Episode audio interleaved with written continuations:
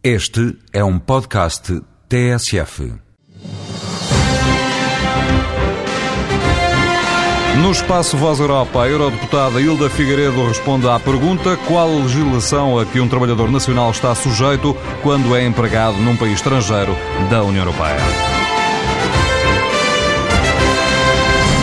A pessoa deve estar sob a legislação laboral do país onde trabalha e, se alguma dúvida houvesse, dever-se aplicar-lhe a legislação mais favorável.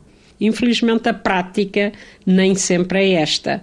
E por isso isto exige uma permanente vigilância das organizações sindicais, mas também dos próprios eh, governos dos diversos Estados-membros.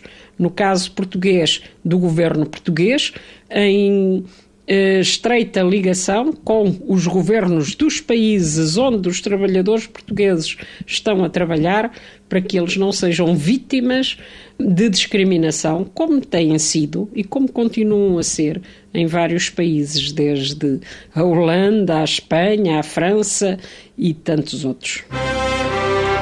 A eurodeputada Hilda Figueiredo no Voz Europa, edição de João Francisco Guerreiro.